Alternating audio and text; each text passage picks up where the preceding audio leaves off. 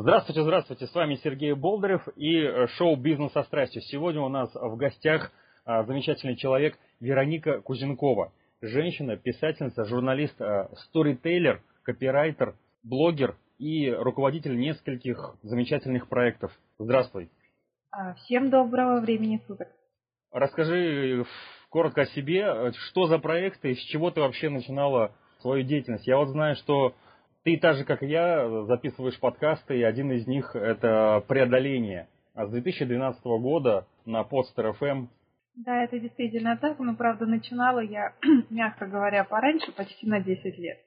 Э, если мы говорим о какой-то своей, моей трудовой деятельности, я по образованию журналист, 18 лет я работаю, изначально корреспондентом, потом было несколько лет э, в рекламе и пиар, в самых разных э, качествах и постасях, копирайтинг и так далее. Ну, в общем, много всего было, много разных проектов.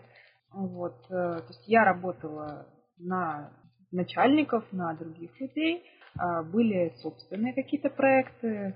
С нуля создавала радиостанцию, журнал. Вот сейчас э, в том числе один из проектов мы создаем телевизионную передачу и ведем переговоры с одним из федеральных телеканалов. В общем, достаточно много всего интересного в сфере медиа. Но, э, как я уже говорила, то есть несмотря на журналистское образование и там, опыт работы, то есть прям сразу с самого начала э, я пошла корреспондентом Росбизнес Консалтинг в Санкт-Петербурге. Это было в 2003 году еще. Но, тем не менее, я достаточно быстро в традиционной журналистике разочаровалась и для себя решила, что больше никогда это не мое, и, в общем, ушла в рекламу и пиар, посчитав, что они более честные. А, но вот э, спустя почти, ну, сколько там получается, лет восемь, а, я вернулась, но уже как автор независимый и создала подкаст «Преодоление», поскольку у меня появилась идея, скажем так, показать и создать несколько иную журналистику, то есть э, журналистику про людей без, э, как я ее называю, без порнухи и чернухи. Журналистику, от которой хочется жить, от которой хочется творить, которая наполнена каким-то вдохновением, которая рассказывает о людях интересных не только там с медийной точки зрения, то есть одни и те же лица, одни и те же истории там тасуются с одного телеканала на другой, из одного глянца в другой. Вот это мне просто абсолютно неинтересно. То есть я стала собирать истории людей, которые что-то преодолели в своей жизни, из какого-то большого минуса вышли в плюс, но при этом они чаще всего неизвестны широкой публике. То есть мне хотелось с такими людьми познакомить и показать, что может быть, слишком пафосно прозвучит, но тем не менее, что в России очень много талантливых, сильных, ярких людей. И проект был нацелен на это. Ну и, конечно, просто как поддержка, как помощь тем, кто находится в трудной ситуации. Сказать, что ну, практически все преодолимо. Есть такой замечательный девиз. А, я его позаимствовала у своего хорошего друга Западной Украины. Когда-то он мне показывал Карпаты. Он МЧСник э, и очень мудрый человек, много чего повидавший на своем веку. Так вот он сказал, что пока человек жив, все поправимо. И вот преодоление, наверное, как раз об этом, о том, что все поправимо в очень разных областях жизни. Ну, вот э, сейчас там 49 выпусков, которые у нас записаны, выложены. Пока творческий отпуск, но, безусловно, проект возобновится, то есть он живет такой собственной жизнью уже, поэтому скоро будут новые. Здорово. Вот следующий проект, я знаю, у тебя проект называется «Страна мечты». Да, именно так. И он стал таким логичным продолжением преодоления. Преодоление достаточно тяжелый, а, даже по названию проект. Э, я об этом неоднократно говорила. И он такие э, непростые ситуации мы там обсуждаем с героями. А мне захотелось чего-то более легкого, менее преодоле, такого вот перед, пре, вот, вот, чтобы все это убрать и уже из своей жизни. Не настолько брутально. Ну да, скажем так. То есть а, я искала идею, которая по сути своей близка была бы, но полегче, порадостнее, посветлее, по настроению. И вот мне пришло слово мечты. Во-первых, ну просто у всех, как правило, слово мечта это очень позитивная ассоциация. А во-вторых, кто-то скажет, что тоже преодоление вид сбоку, но на самом деле не совсем. Но сходство есть. А здесь я стала собирать истории о сбывшихся мечтах. Людей, которые говорят на русском языке, именно так, то есть не обязательно живут в России, они могут приехать в Россию, с другой стороны, они могут уехать из России. У всех же разные мечты, они могут завести куда угодно, но главное, что они сбываются. То есть это история не про то, что человек лежит на диване, о чем-то мечтает, а про то, что человек встал с дивана, кто-то сделал, не сделал, может быть, то есть очень по-разному складываются судьбы, но тем не менее его мечта сбылась. Сделал кто-то для него. И вот за там, уже получается чуть более полутора лет, э, ну, точнее нет, вру, вру, чуть больше года, то есть еще нет полутора лет проекту, но мы насобирали уже несколько сотен историй, часть из них э, пойдет в книгу, которую я пишу, для которой собираю материал, вот. Но это такой тоже долгоиграющий достаточно проект. Мне изначально я предполагала, что за год справлюсь, но потом поняла, что нет. Все-таки, во-первых, а, хочется сделать хорошо, б, со спонсорами было все не так просто, как мне представлялось вначале. Ну и поэтому мы двигаемся с той скоростью, с которой вот получается у нас, но в любом случае мы двигаемся. Ребенок растет своей жизнью. Да, именно так. Здорово. Есть ли у тебя какая-то мечта, которая вот, если бы ты познакомилась с таким проектом, ты сама могла бы туда написать, э, и это было бы твоей э, сбывшейся мечтой? Классно, классно. А сбывшейся или, то есть о чем я сейчас мечтаю, или о том, что уже сбылось? То, что сбылось, это уже история, но ты так мечтала, и оно сбылось. Ты очень рада тому, что это получилось. Таких, э, на самом деле, таких историй несколько. Я имею даже в стране мечты делилась. Э, э, там, ну... Я не успел долистать просто на это. Наверное, да, но опять же, здесь я, наверное, повторюсь для тех, кто со мной как-то знаком, это уже известные темы, но тем не менее они для меня очень значимы. Это то, что в 2013 году я смогла проехать вместе со штабом, со штабом экспедиции Трофи от Мурманска до Владивостока. Было такое путешествие у меня в анамнезе. А, потом на парусных яхтах тоже в 2013 году мы сходили в Арктику. Это было прекраснейшее приключение до земли Франца Иосифа, и я там была летописцем а, всего этого путешествия. Ну и по, по совместительству в обоих проектах пресс-атташе. Да маленькие, большие, разные. Я встретила очень дорогого мне человека, и я тоже считаю, что мечта сбылась. Сейчас мечтаю уже дальше.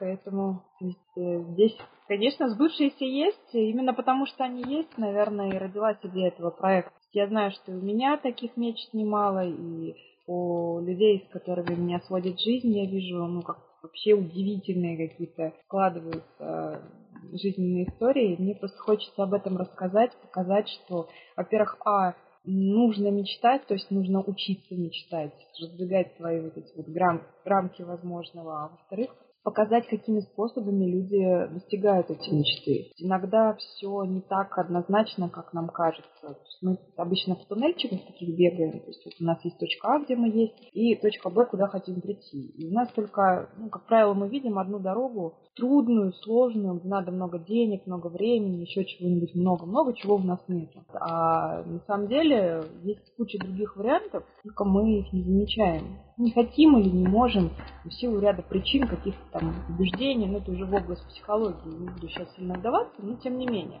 А когда читаешь наши истории для страны мечты, ты понимаешь, что, в общем-то, возможно все, возможно все в самых разных вариациях, и, скажем так, пути, по которым ты к этому можешь прийти, ну вот они прям не, действительно неисповедимы. Вот. Но в любом случае, как правило, это не просто чудо, которое сваливается на человека сверху, то есть все равно человек как-то что-то делает. Э, не всегда это прям вот, ну, такой прямой, однозначный путь, но обязательно это большой труд и большая целеустремленность. Как по-твоему, чем мечты отличаются от целей? И вообще, может ли у нас быть страна целей и это одна страна или две разные страны? Страна мечты и страна целей? Для меня это очень близкие э, понятия мечты и цели, хотя, безусловно, они отличаются. А, я считаю, что, ну, то есть вначале лежит мечта. То есть из мечта превращается в цель. По совершенно понятной технологии, которую очень многие знают, а, называется она смарт. Ну, может быть, еще есть другие технологии, когда мы там обозначаем сроки, там, критерии какие-то и так далее. Но вот э, в начале, ну, опять же, вспомните себя ребенком. Ну, вот дети редко ставят цели. Дети хотят, дети мечтают. Дети, детей есть некий образ того, что они хотят получить, куда они хотят попасть. И с этого все начинается. Это потом уже мы думаем, а как нам к этому прийти, а когда мы можем к этому прийти и так далее. Это уже ну, следующий момент. А все начинается вот именно с э, такой искренней просто какой-то мечты, идеи, которая вдруг попадает к нам в голову, рождается там и нас захватывает. Так, если по-настоящему вот твое надо, то, как правило, люди этого достигают. Хотя кажется, ну, просто, что это очень сложно. Нет, возможно. Здорово. Я думаю, что э, как раз-таки мечты отличаются от цели, от цели тем, что а цель это что-то на бумаге, это очень важно записывать, а мечты это то, что тебя вдохновляет, то, к чему у тебя лежит сердце или там душа, и есть желание, есть энергия двигаться к этому. Ну, здесь, э, скажем так, э, я бы сказала, что э, все равно и, и мечты можно записывать. Это, кстати, тоже прекрасный рабочий инструмент. Книга «Как я училась улыбаться», она до-после, она как, какого времени? Она во время. Она сейчас, сейчас или... Она, эта книга, э, она сложилась из текстов, которые я писала с 2011 по начало 2015 года. То есть э, она параллельно вот тем проектам, которые я сейчас рассказывала, в том числе и о них в этой книге есть. Хотя, ну, естественно, не все. Она живет в электронном виде, она распространяется совершенно бесплатно. То есть вот в начале этого года ее удалось собрать, отредактировать, сверстать и выложить вот в таком виде, в новом жанре. Мы с редактором, когда его нашли, очень сильно улыбались. Назвали все это хозяйство селфи в прозе. Мне очень понравилось э, название селфи в прозе и обложка. Мне еще больше всего понравилось 18+. А, в связи с чем связано такое ограничение? 18 плюс, но в связи с тем, что я, скажем так, владею не только нормативно, журналист это во многом филолог, а филологи, как правило, не только русские литературные, ну и не литературные тоже. Есть не литературные выражения? Да, есть там не литературные выражения, хотя многие не ожидают этого от меня, но книга действительно, как я пишу это в предисловии, очень искренняя, очень личная, и ну вот из песни слов не выкинешь, я решила их не выкидывать э, и просто поставить те самые 18+. Ты просто без цензуры распечатывал свои черновики в одну книгу. Ну, не, я бы не сказала, что это прям черновики. Э, но то, что без цензуры, да, то есть это, это мои тексты, и что мне было очень удивительно получить обратную связь. То есть на сегодняшний день уже там ну, точно больше тысячи скачиваний, и там, человек, которые прочитали эту книгу и мне приходят чаще всего в личных сообщениях отзывы. Ну вот, и для меня было удивительно, ведь это не художественный роман там, с единым сюжетом, а, фабулой и так далее, то, что люди назвали эту книгу захватывающей. Вот это для меня было, ну, так неожиданно. То есть у меня были другие представления, но я рада, что если она захватывает, и людям интересно и полезно, ну, как бы... Значит, все не зря, собственно, для этого она и делалась, и создавалась она ну, как бы тоже э, жила своей жизнью, это как мозаика некая, потому что все равно, то есть тексты о разном, там разные главы, и вот э, из такой, из как бы из разных частей собрать вот единую все равно историю, ну, я надеюсь, что у меня получилось, но об этом уже судить читателям. Здорово, спасибо. Я знаю, что ты сейчас занимаешься такой вещью, как сторителлинг. А, расскажи, пожалуйста, для обычных людей, что это такое, с чем это едят? Да, слово такое зубодробительное и у многих вызывает массу вопросов. Да, тема, скажем так, именно в так, термин для э, России достаточно новый, хотя основы сторителлинга, они просто, они даже не старые, они прям древние, к древнейшим профессиям просто к истокам человеческой культуры все это уходит, потому что сторителлинг, ну, то есть если мы берем самый простой перевод с английского языка, мы сразу же понимаем, что история – это про истории. Так вот, э, ну, дословный перевод, он все равно не отражает всей сути, я даже не буду сейчас пытаться расшифровать, я э, просто скажу, что то есть э, это, ну, даже, ну, не назовем это наукой, наверное, это такое нечто, это такой феномен, когда мы используем истории для того, чтобы донести смыслы, которые мы хотим донести до, до людей и как-то повлиять. То есть э, истории, которые меняют мир. Но это то, что мне очень нравится в сторителлинге, а где он применяется, как он используется, то есть это истории, которые могут быть использованы для там, представления, продвижения личного бренда, бренда компании, там, каких-то товаров и услуг. А любой кейс это по сути своей та же история. Хороший отзыв это тоже может быть история. Ну, если мы говорим там про продвижение, про маркетинг, то есть про какие-то такие вещи.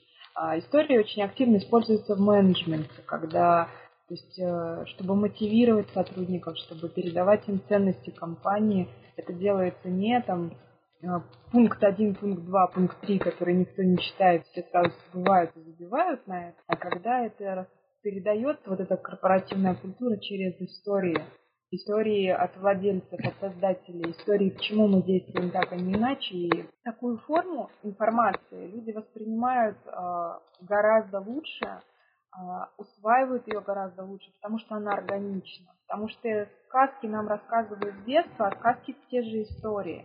А, мы сами прекрасно умеем сочинять сказки, почему мы опоздали на урок, либо там не явились на совещание. И это тоже вполне себе истории.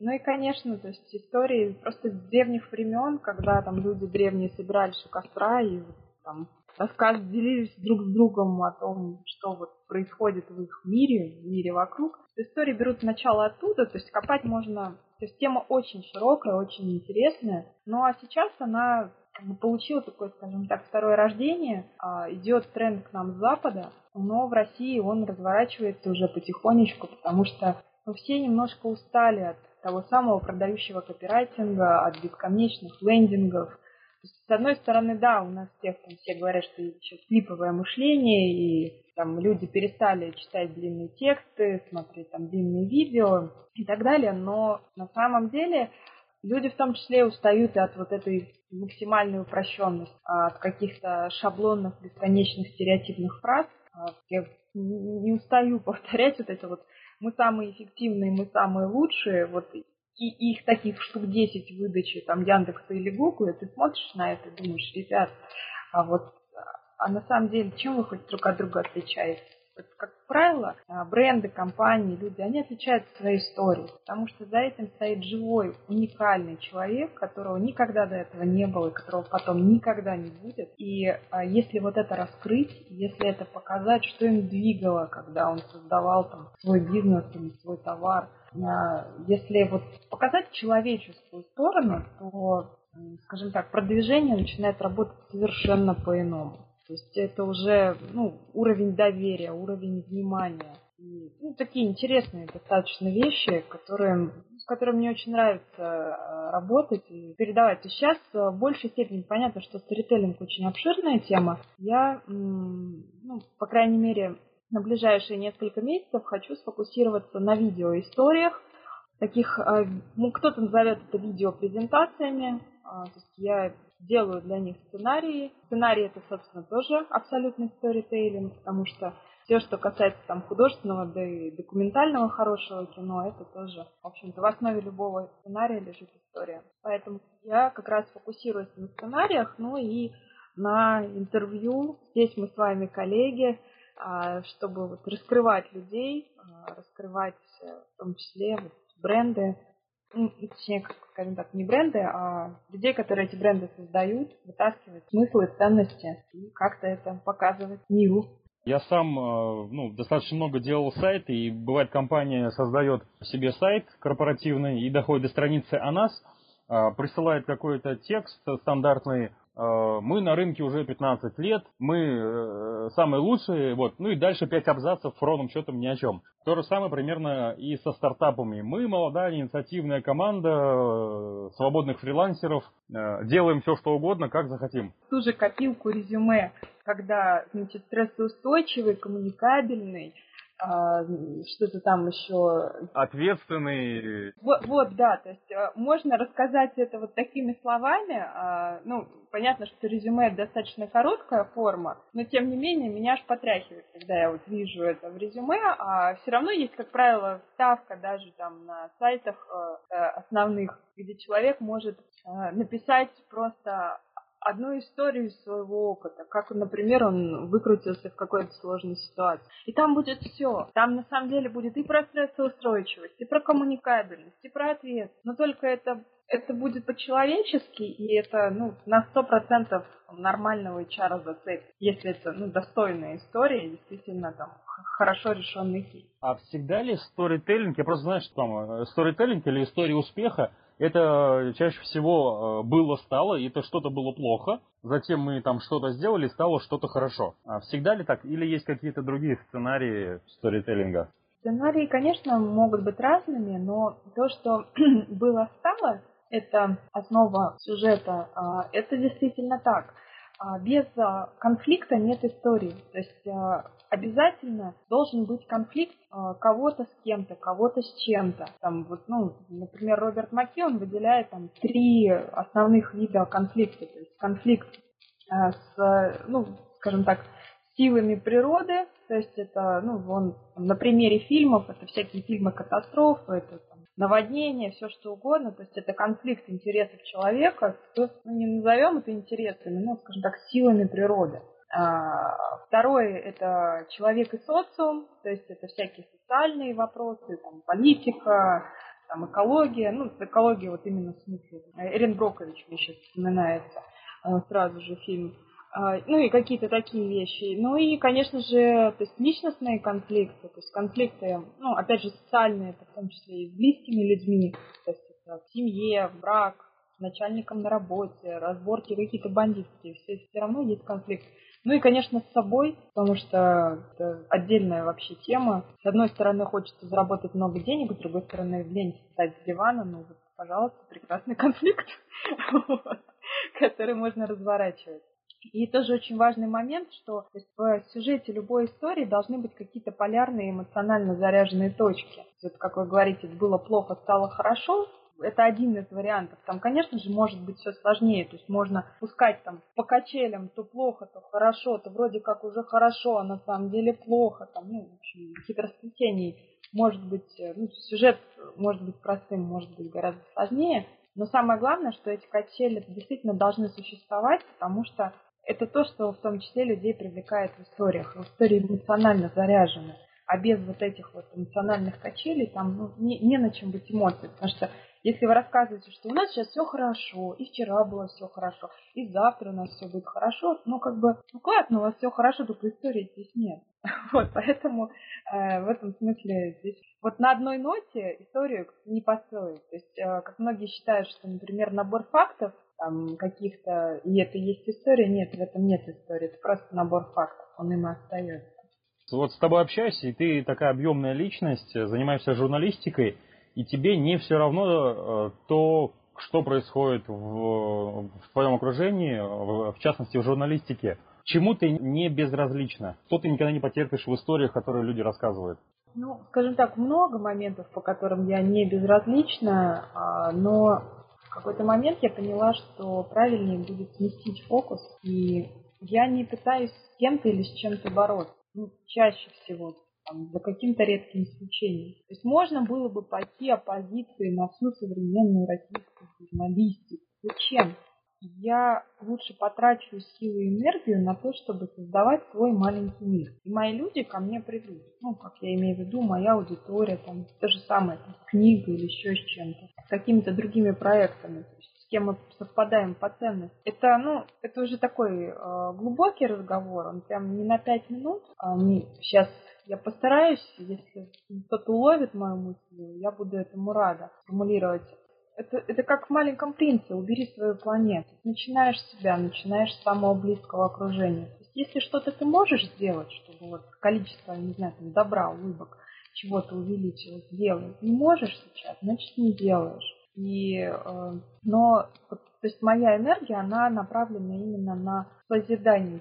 Мне хочется это, ну, мне хочется созидать дальше. Поэтому страна мечты, поэтому и даже фокус ушел на нее с преодолением, потому что это именно, скажем так, в этом отразилась эволюция моя в э, развитии меня как человека, мои поиски, находки, открытия. Вот. Наверное, это, наверное, это главное. Так, ну, просто я, конечно, могу объяснить развернуто, но правда, это еще вот прям довольно получится.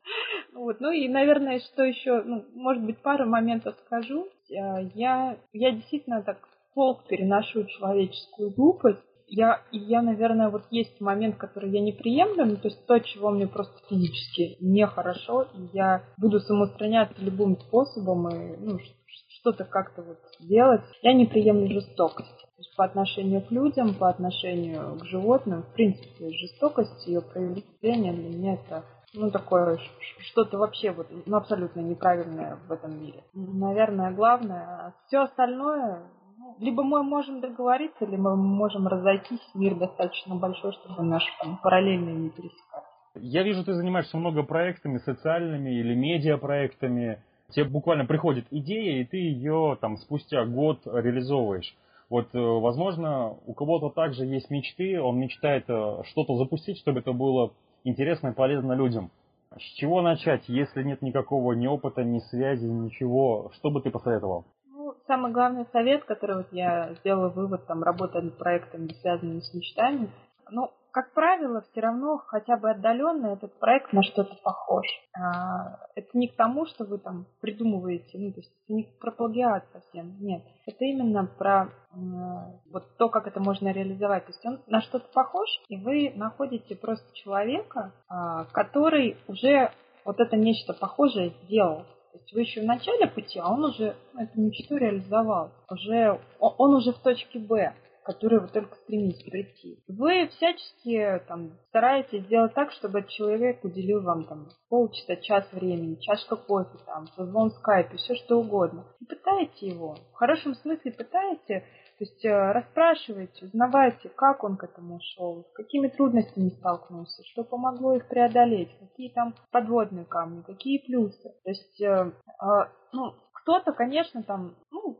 кто-то не будет готов общаться, но, как показывает мой опыт, очень многие люди рады и готовы поделиться своим опытом, если это пойдет в плюс. То есть, если вы не забьете на это, там, а именно возьмете потом и сделаете, Потому что все равно самое главное это не долго раскачивать, а быстро делать. На обдумывание, вот что страны мечты до запуска у меня ушло неделя две. Я прописывала концепцию, я обдумывала, как это будет, я себе там расписывала, что это за книга, что это за мечты, какие критерии. Еще очень много чего уточнялось потом в процессе. То есть проект живой. Но это не было так, что я год, значит, сидела там, вот прям планы, планы, планы, а потом я пошла делать. Нет, две недели я это вынашивала в себе, подобрала правильный день для того, чтобы стартануть, просто стартовала. А дальше уже все остальное мы разгребали в процессе. И так, в общем-то, со всеми проектами, которые я делала. То есть, если у меня пришла идея, если я понимаю, что я могу сейчас хотя бы вот сделать какой-то первый шаг, я его просто делаю. А дальше смотрю на то, как а, мир, окружение мое вообще вот отзывается, не отзывается, и дальше уже там корректируюсь, либо ну, вот что-то делаю с этим. А как ты определяешь, что проект, он твой или не твой? А, будешь ли ты ему до конца привержена и будет ли он тебя вдохновлять, когда он разовьется? Это скорее про свои не свои цели или мечты. А, про это много есть в психологии, то есть можно, есть технологии, которые позволяют проверить. У меня иногда, ну то есть у меня это по-разному происходит. Есть идеи, как, например, идея с книгой, которые просто вот, ну, пришла в голову, а обстоятельства такие, что мне там совсем не до книги, у меня там период абсолютно там выживания, еще чего-то, но мысли с головы не уходят. И когда эта мысль не уходит там полгода, может быть даже год, ну то есть понятно, что она очень живучая, это вот прям надо делать а, по-любому, какими бы ни были обстоятельства вокруг. Вот все, что э, на самом деле здесь так смешно, что, как правило, все проекты, которые не коммерческие, то есть тоже преодоление, та же страна мечты, они абсолютно мои. Вот э, у меня нет сомнений э, относительно них никаких вообще. Мне доставляет удовольствие сам процесс. Я не только, вот что тоже важно, то я не только как бы получу удовлетворение, когда я приду там, к какому-то конечному результату, например, к стране мечты, когда будет опубликована книга. Безусловно, я буду очень рада. Но уже сейчас в процессе от э, сбора истории, от общения с потрясающими людьми, то есть пока я записывала часть материала прошлым летом, Это было вообще отдельное приключение. То есть вот это все уже сейчас меня обогащает. Я знаю, для чего я это делаю. И у меня ну, нет сомнений, что это не мое и что что-то с этим не так. Другое дело, что это открытие там, последнего года, да, даже в своих таких очень горячо любимых проектах а, есть пауза, и это нормально. То есть, а, как я сделала такое открытие для себя, я когда-то от очень мудрого человека услышала эту фразу, но а, я ее не поняла. А в этом году поняла на сто процентов. А, на вдохе не живут. То есть у всего живого есть вдох и выдох. Даже у самых любимых, самых а, ярких проектов может быть выдох. И это нормально. Это не значит, что их надо бросить. Это значит, что сейчас не их время. Надо переключиться на что-то другое. Может быть, там, восстановление здоровья, может быть, это семья, может быть, даже где-то зарабатывание денег, потому что там они, проекты некоммерческие. Это нормально.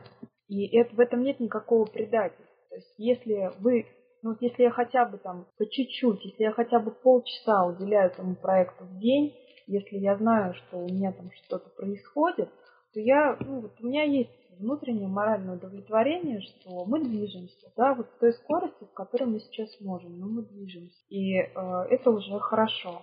А что касается рабочих проектов, там, ну, там было все очень забавно, потому что в последнее там, время, до конца 2014 года, я меняла проекты в режиме крещенда уже практически. То есть если ну, там несколько лет я меняла проекты примерно с периодичностью раз в полгода, то потом уже раз в три месяца.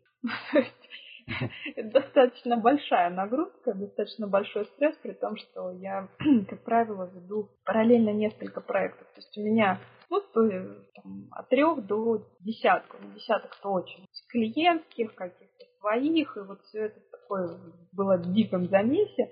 Сейчас я расчистила пространство и поняла, что мне хочется заниматься сторителлингом, углубляться в эту тему, тем более, что, вот, как, наверное, слушатели уже поняли, еще до того, ну, то есть я, я истории собираю давно, еще не называя себя стритейлером, там, ни, ни как-то не позиционирую себя в этом поле, я просто делаю это для себя. Мне было это очень интересно, там это соответствовало образованию. Я с удивлением обнаружила, что даже диплом, который я писала тоже с большим удовольствием, два года и так далее, он, он туда же. То есть, ну, вот база настолько большая, что сейчас вот это все уже структурирую, свой опыт, свои какие-то прежние наработки, то, чтобы вот сделать еще и коммерческую составляющую, а не просто какие-то добрые дела, потому что я живой человек, и я живу в нашем мире, и мне тоже никто сверху там не засылает по в месяц. Так что так. Спасибо большое, Вероника Кузенкова. А, было очень интересно с тобой пообщаться, познакомиться с твоими проектами. Желаю тебе развития в сторителлинге, во всех остальных, страсти в твоем деле, в твоем бизнесе. И я думаю, мы с каким-нибудь одним из следующих твоих проектов мы обязательно еще встретимся а, и пообщаемся. Хорошо, спасибо большое, вам тоже удачи, ну и, конечно, прекрасных историй.